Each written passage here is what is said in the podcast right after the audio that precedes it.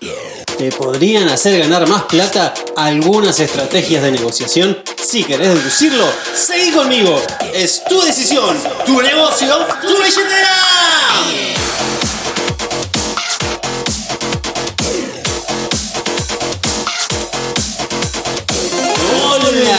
¿Cómo anda la raza de agentes inmobiliarios expertos o en camino a hacerlo?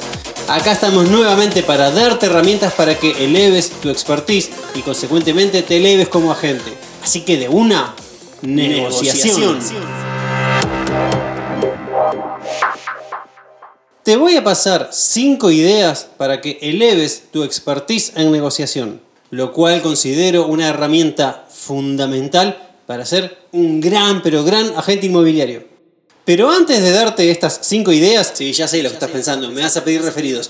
Sí, mandame referidos. No, en realidad te voy a proponer un juego. Pero si querés mandarme referidos, por favor, mandame. El juego es así. Yo te voy a ir nombrando ideas de negociación, pero te las voy a nombrar despacito. Y la idea es que vos reflexiones con cada una de estas ideas, con cada uno de estos simples títulos que te voy a mencionar ahora, para que analices, interiorices y te hagas una especie de autotest instantáneo sobre si sabes o no sabes este tema, sobre si lo entendés o no y sobre todo si lo aplicás o no. ¿Para qué? Para que vayas a buscar la información donde esté y la repases, la revises y te entrenes en negociación. Entonces te voy nombrando una por una. Comprender para ser comprendido. Ganar, ganar. Tanto que se quieran. La negociación empieza en el momento. Completalo vos. Asertividad. Duro con el mensaje. Sí, suave con la persona. El nuevo servicio inmobiliario. Para, para, te vuelvo a pedir esto. ¿De verdad estás reflexionando? Si te digo, por ejemplo, el nuevo servicio inmobiliario, ¿sabes realmente cuál es la diferencia entre el viejo y el nuevo? Y no me digas no dar un buen servicio, nada, sino es base fundamental de las diferencias. Te digo setear expectativas. ¿Sabes lo que es? No es, sí, sí, hay que setear la expectativa. Bueno, pero ¿lo haces? ¿Llegás al punto en que vas a presentar una oferta y las expectativas ya están seteadas? Si te digo diálogos y valor, ¿sabes lo que es? ¿Tenés diálogos armados? ¿Aportan valor? ¿Cuál es la diferencia entre diálogos y valor? Si te digo posición e interés, ¿sabes cuáles son las diferencias? Y si las sabes, las aplicás, sabes cuáles son cada una de las posiciones claves de tus clientes vendedores y los intereses. ¿Realmente lo sabes? Podrías ahora poner pausa y decir, bueno, de estas seis propiedades que tengo captadas, voy a nombrar los seis intereses de los propietarios. Y voy a nombrar las dos o tres posiciones más críticas de cada uno. ¿Lo sabes de verdad? Porque eso te va a hacer un buen negociador, que lo lleves a la práctica que desarrolles el liderazgo inmobiliario, que no seas un transmisor de mensajes, sino un negociador. O si, por ejemplo, te digo, estabilidad emocional, no digas, sí, sí, bueno, no hay que ponerse nervioso, hay que, hay que saber llevarlo adelante. No, no, no. Te hablo de los conceptos más fundamentales de la estabilidad emocional, que es, por ejemplo, uno de ellos, que utilices la información de la emoción ajena para negociar. Que tengas la capacidad de separar, por ejemplo, el hambre del inmobiliario o sea, la inestabilidad emocional propia a diferencia de la del cliente. Si te digo venta diferida, venta perdida, sí, ya sé que no hay que tratar de posponer las ventas por las dudas. Bueno, ok, entonces vos en todas las operaciones que hiciste, ¿aceleraste al máximo los tiempos? ¿O los extendiste simplemente a pedido de los clientes? Porque si es así, entonces no tenés bien arraigado en vos este concepto de venta diferida, venta potencialmente perdida. Lo mismo con rebatir objeciones. Te estoy nombrando un montón, ¿eh? No es solamente decirle, bueno, ok, chamullo, barato, y te voy tirando algunas respuestas. No, se trata de entender que una objeción es algo bueno, que hay que entender al otro para ser entendido. Es lo primero que dije. Se trata de no competir por precio, sino por servicio. Que lo importante es el cliente y no vos, porque se rebaten objeciones dándole valor a quien te está objetando. Entonces, cuando te pido que reflexiones al respecto, te estoy diciendo, por ejemplo, ¿alguna vez competiste por precio en vez de por servicio? ¿Alguna vez aceptaste o propusiste una rebaja en la comisión para intentar captar una propiedad, para intentar cerrar una oferta, eso es competir por precio en vez de competir por servicio. Entonces, si lo hiciste, lo cual todos los inmobiliarios del planeta alguna vez lo hicieron, porque el proceso de aprendizaje se trata de eso, bueno, vamos ahí y tratemos de mejorar. Lo importante no es la perfección, lo importante es progresar. Y sigo con la lista. Los siete tipos de negociadores, según Bluefin, diálogo en layout, mercado de la baja, racionalizar la emocionalidad, sentimiento de pérdida. No es mi conclusión, es la tuya. Trae mi oferta. Suena seguro que sí, seguro que no, e incertidumbre. El ABC de las ventas, no negocias de palabra, creencia de valor, achar precios, con los incisos que están en nuestra constitución, A. A, B, C, D,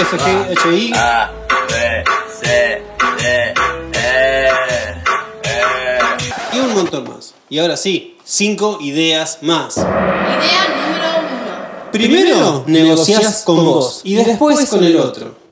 Esta técnica es una linda reflexión porque antes de negociar con cualquier persona tenés que negociar previamente con vos.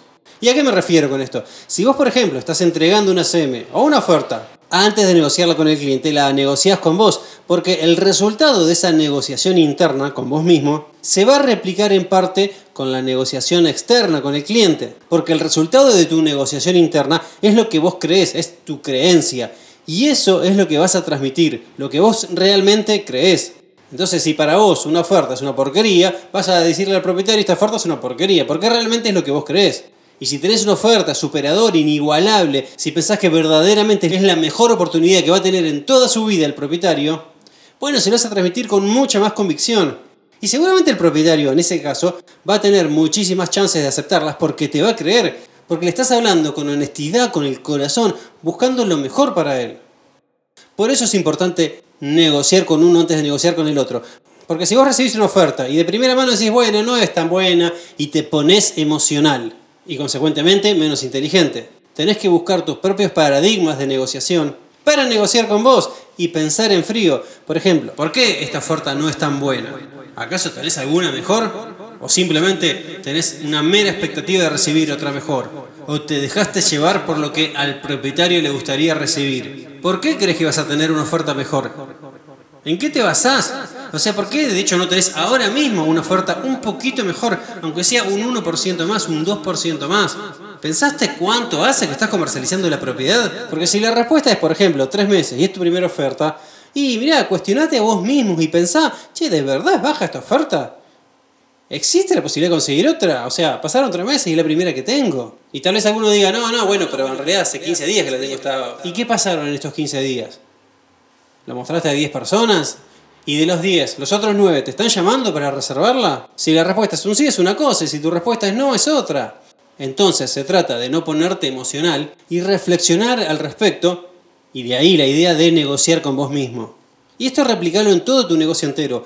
Tenés una captación que está a valor, pero no tenés ofertas. Ah, qué bien. ¿Y entonces por qué está a valor? ¿Porque simplemente estás dentro de los plazos normales del proceso? ¿O porque te estás dejando llevar por tu propia emocionalidad? Y para cerrar esta idea, quiero aclararte que no estoy hablando de autoconvencerse de que algo que en realidad es malo, en realidad no es tan malo, es bueno, simplemente para ir a negociarla mejor, con mejor cara y mejor ánimo. No, no hablo de eso.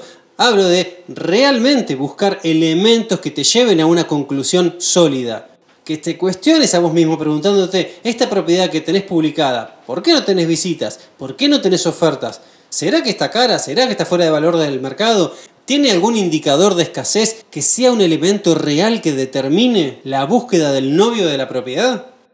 Entonces se trata de salirse al balcón, buscar los conceptos básicos de negociación y negociar con vos mismo. Y luego termines esa negociación interna y llegues a una conclusión con absoluta convicción. Recién ahí salís a negociar con el cliente. Idea número 2.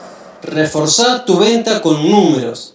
Esto es útil cuando presentas una CM, cuando querés achar una propiedad o también cuando simplemente te querés vender como agente inmobiliario.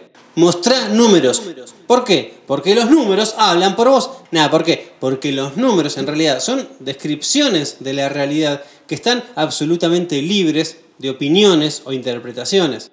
Y la idea es que mostrando números el cliente saque sus propias conclusiones y sus propias interpretaciones, pero en función de los números que vos le presentás.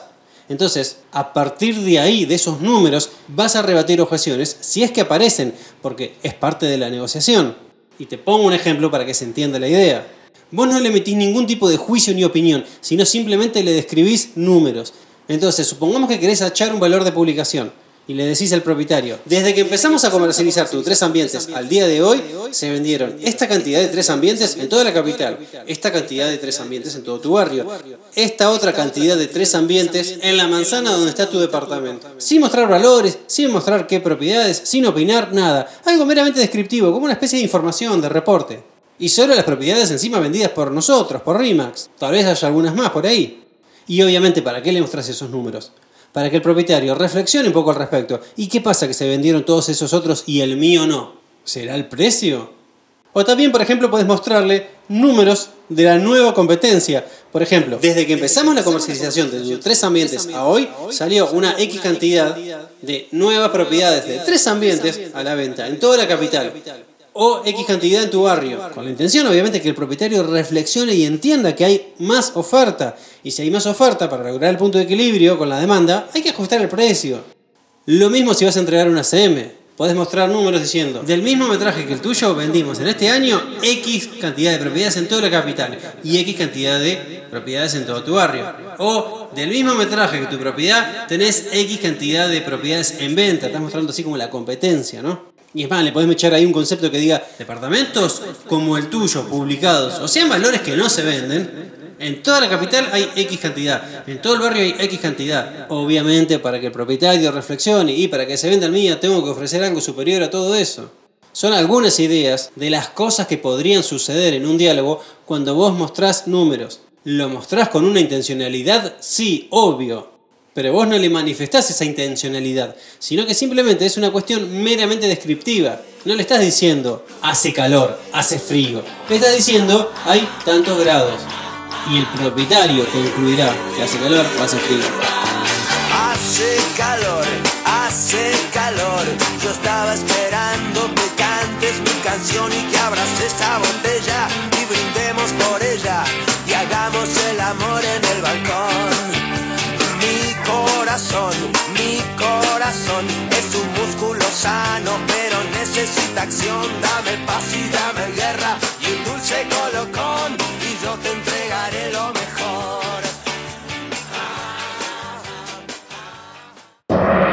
Idea número 3. ¿Compradores agresivos o compradores normales?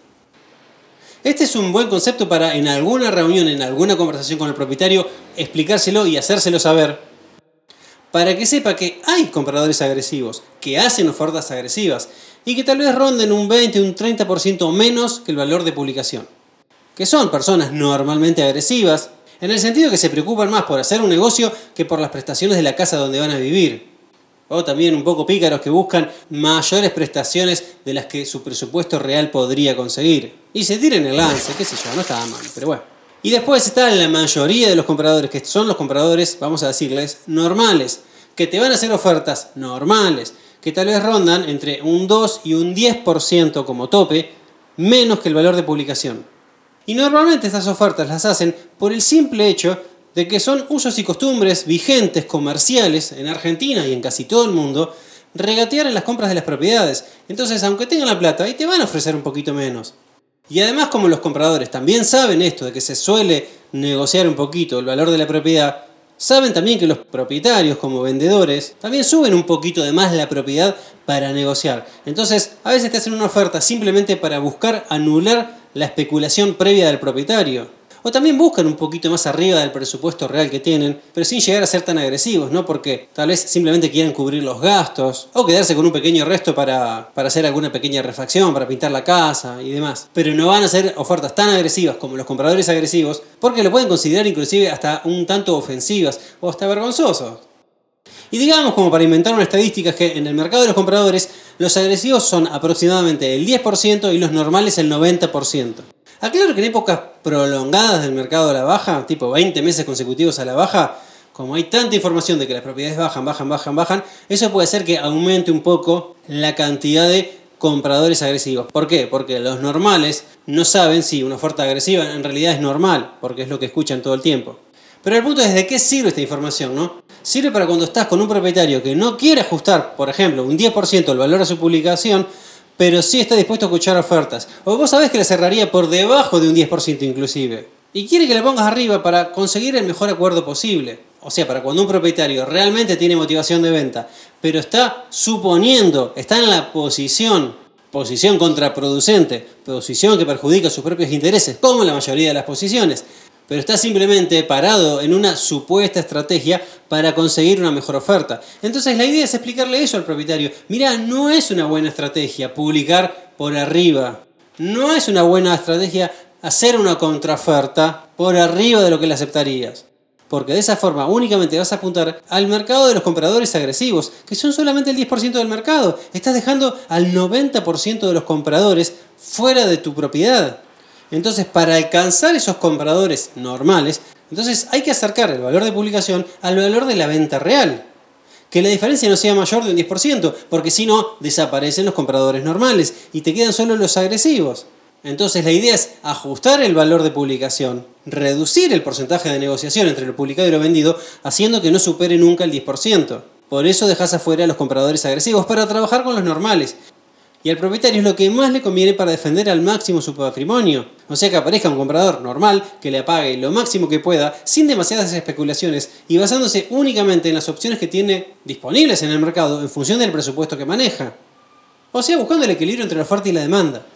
Entonces, resumiendo, agente inmobiliario, hacele saber a los propietarios que les conviene trabajar con los compradores normales, porque le van a pagar más la propiedad y encima la venta se va a concretar más rápido. Idea número 4.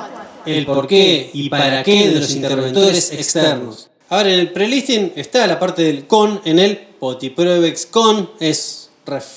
Con. ¿Con quién toma la decisión? ¿Hay más de un titular? ¿Hay algún interventor externo que influya en la decisión, alguien a quien le pida su opinión, consejo o lo que sea. Obviamente lo preguntamos para participar a esas personas en todo el proceso de venta. Sin embargo, pasa muchas veces que te dicen que no, pero en el medio de la reserva, o un poquito antes de la escritura, mucho peor, así de la nada empiezan a aparecer interventores externos como asesores, abogados, martilleros, escribanos, opinólogos, amigos y así un montón de gamas de todos los colores para todos los gustos. Entonces, ante esta situación, cuando aparece un interventor externo que muchas veces complica sin demasiado sentido la operación, solamente para justificar su existencia ahí, ¿qué hacemos? Le podemos preguntar al propietario por qué o para qué hace lo que hace. Le preguntamos el por qué o para qué, simplemente para hacerlo reflexionar, para direccionar el diálogo y para que las razones sean las apropiadas en el momento apropiado. Por ejemplo, un cliente te dice, dale, genial, mandame el boleto de compra-venta que se lo voy a pasar a un abogado amigo que tengo. Y le decís, sí, obvio, perfecto, envíaselo sin problemas, me parece genial. Ahora te pregunto, ¿para qué lo haces? ¿Para qué se lo pasas? ¿Para qué se lo mandas? O sea, pedir información o explicaciones de por qué alguien hace una obviedad lleva a reflexionar al darte una respuesta. Porque en su cerebro se va a plantear ese ping-pong de, bueno, se lo envío para que lo revise por las dudas de que algo esté mal. O sea, básicamente estoy carente de confianza hacia vos o hacia tu boleto. Necesito una segunda opinión. Y el solo hecho de reflexionarlo, tal vez, sabes que tenés razón, no hace falta que se lo mande. Confío en vos, tu boleto va a estar perfecto, genial. Bueno, genial, sacamos al interventor externo antes que aparezca. Pero si el propietario entiende que sí hace falta que lo revise, no importa si es por desconfianza hacia vos o simplemente costumbre familiar o un mandato propio así de querer controlar todo con asesoría externa, no importa. El punto es que él va a saber que va a estar corroborando tu trabajo como agente inmobiliario. Y cuando aparece el interventor externo con algunas propuestas, la idea es preguntarle a este interventor, ¿esto qué propones? ¿Por qué lo propones? ¿Para qué lo propones? ¿Cuál es la finalidad de esto que estás proponiendo? ¿Qué querés buscar? ¿Qué querés lograr? O sea, sentarse a negociar con él también. Proponen por la mera obligación de proponer algo porque se sienten obligados a hacerlo, porque sus clientes les pidió intervención y como no tienen nada que hacer porque está todo perfecto, en realidad saben que no están haciendo ningún aporte de valor significativo más que proponer algo por simple proponerlo. Como si le dijeras, no, no, cambiar la letra del boleto y ponerla en letra cursiva. Bueno, sí, dale, qué sé yo. También ojo que a veces proponen cosas que entienden que es mejor para su cliente, pero desconociendo, o haciéndose que desconocen, que hubo una negociación previa con un montón de acuerdos y que si empezamos a agregar nuevos elementos de negociación a esa negociación ya cerrada, se puede complicar todo el acuerdo e inclusive se puede complicar al punto de que pierda la operación el propio cliente al cual supuestamente está asesorando y ayudando.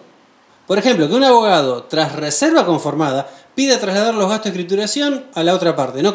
en pos de cuidar los intereses del cliente. O un escribano que viene y te sugiere, no, no hagas boleto compra-venta, vamos a escritura directa, no hace falta, porque mirá si pasa esto, si pasa lo otro. Inclusive desconociendo las razones de por qué se planteó un boleto y las implicancias que puede tener en esa operación reabrir la negociación, cambiando las condiciones que se pactaron. Bueno, tú eres tonto. A ver, combinando elementos de negociación y combinando esto de comprender para ser comprendido. Bueno, vamos a comprender a estos interventores externos. Y la verdad lo primero que comprendo es que capaz son unos expertos legales, pero de negociación no entienden nada. Entonces de primera mano, como experto en negociación, tengo que saber que tengo que negociar con alguien que no sabe negociar.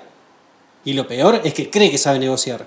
Y ahí yo desde lo personal a veces creo que estos interventores externos, abogados, escribanos, opinólogos, a veces no son realmente conscientes del verdadero poder de sus palabras. Digo a veces porque pasa que en el camino nos encontramos excelentes profesionales que aportan valor de verdad y cuidan los intereses de todos. Pero algunas veces pasa que estos interventores de última hora no son conscientes que lo que dicen puede complicar la situación al mismo cliente que están asesorando, perjudicándolo enormemente, ya sea económicamente o en condiciones adicionales, inclusive destrozándoles los sueños que tantos les costó lograr y conseguir al tirarle atrás o complicarle una operación inmobiliaria. Y encima a veces con propuestas que no dejan de ser una costumbre según su modo de trabajar.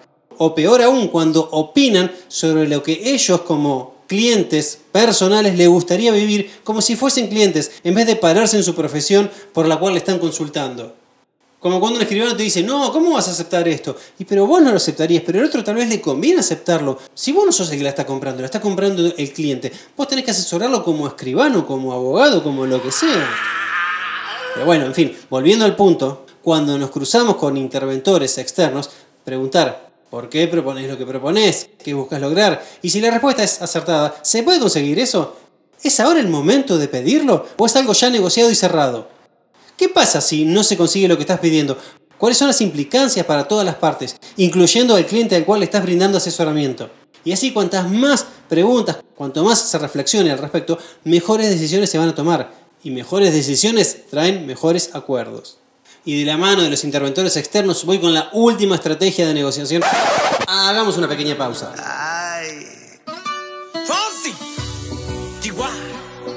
Oh, oh oh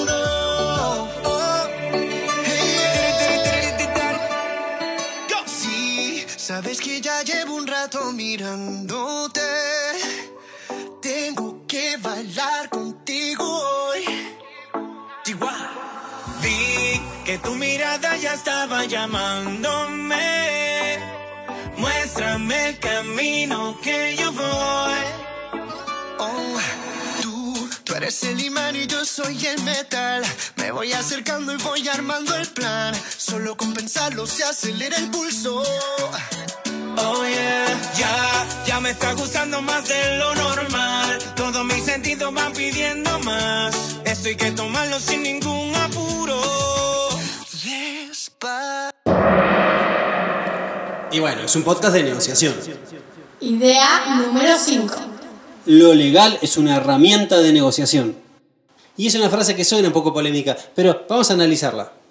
Las negociaciones suceden porque las partes quieren intercambiar cosas y buscan un acuerdo satisfactorio para las partes, ¿no?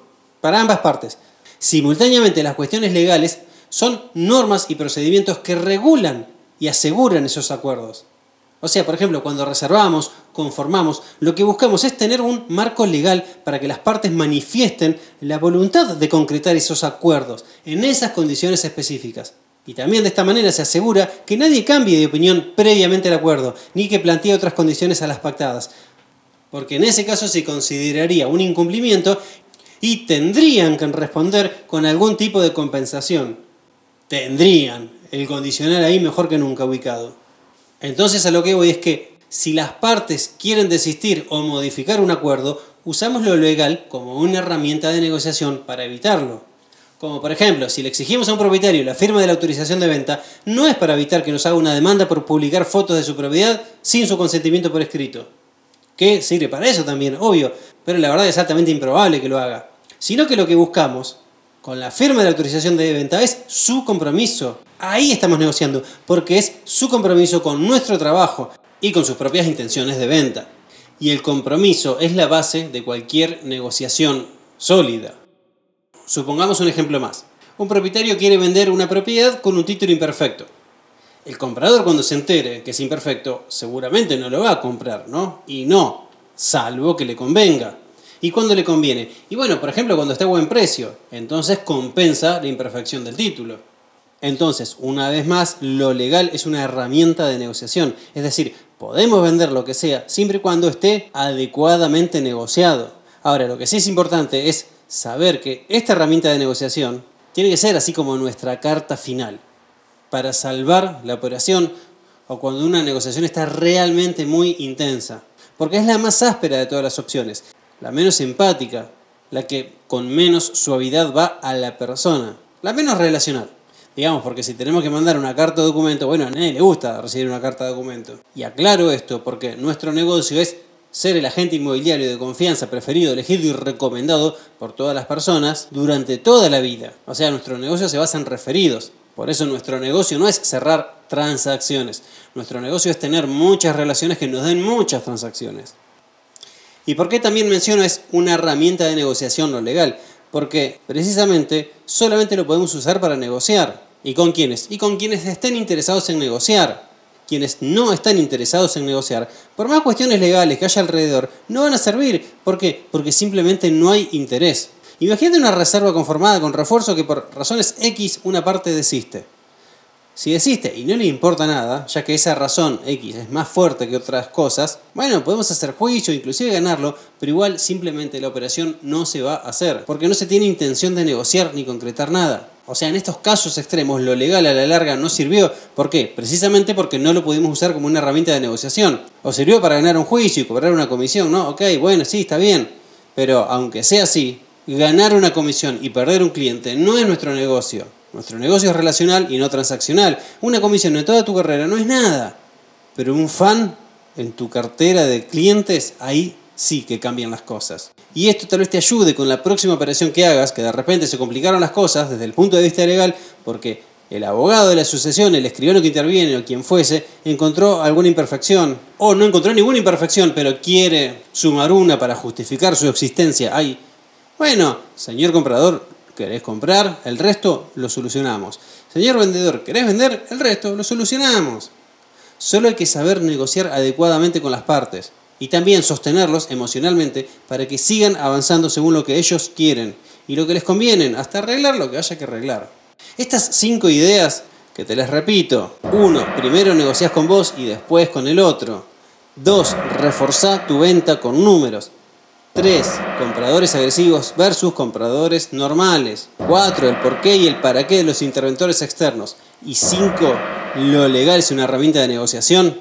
Son 5 ideas que te pueden servir mucho en el rubro inmobiliario. Y por eso lo estoy diciendo acá, porque es un podcast para inmobiliarios. Con lo cual, señor, señora inmobiliaria, me despido recordándote que lo que hoy tenés es el resultado de lo que fuiste. Y lo que vas a tener es el resultado de lo que hoy sos.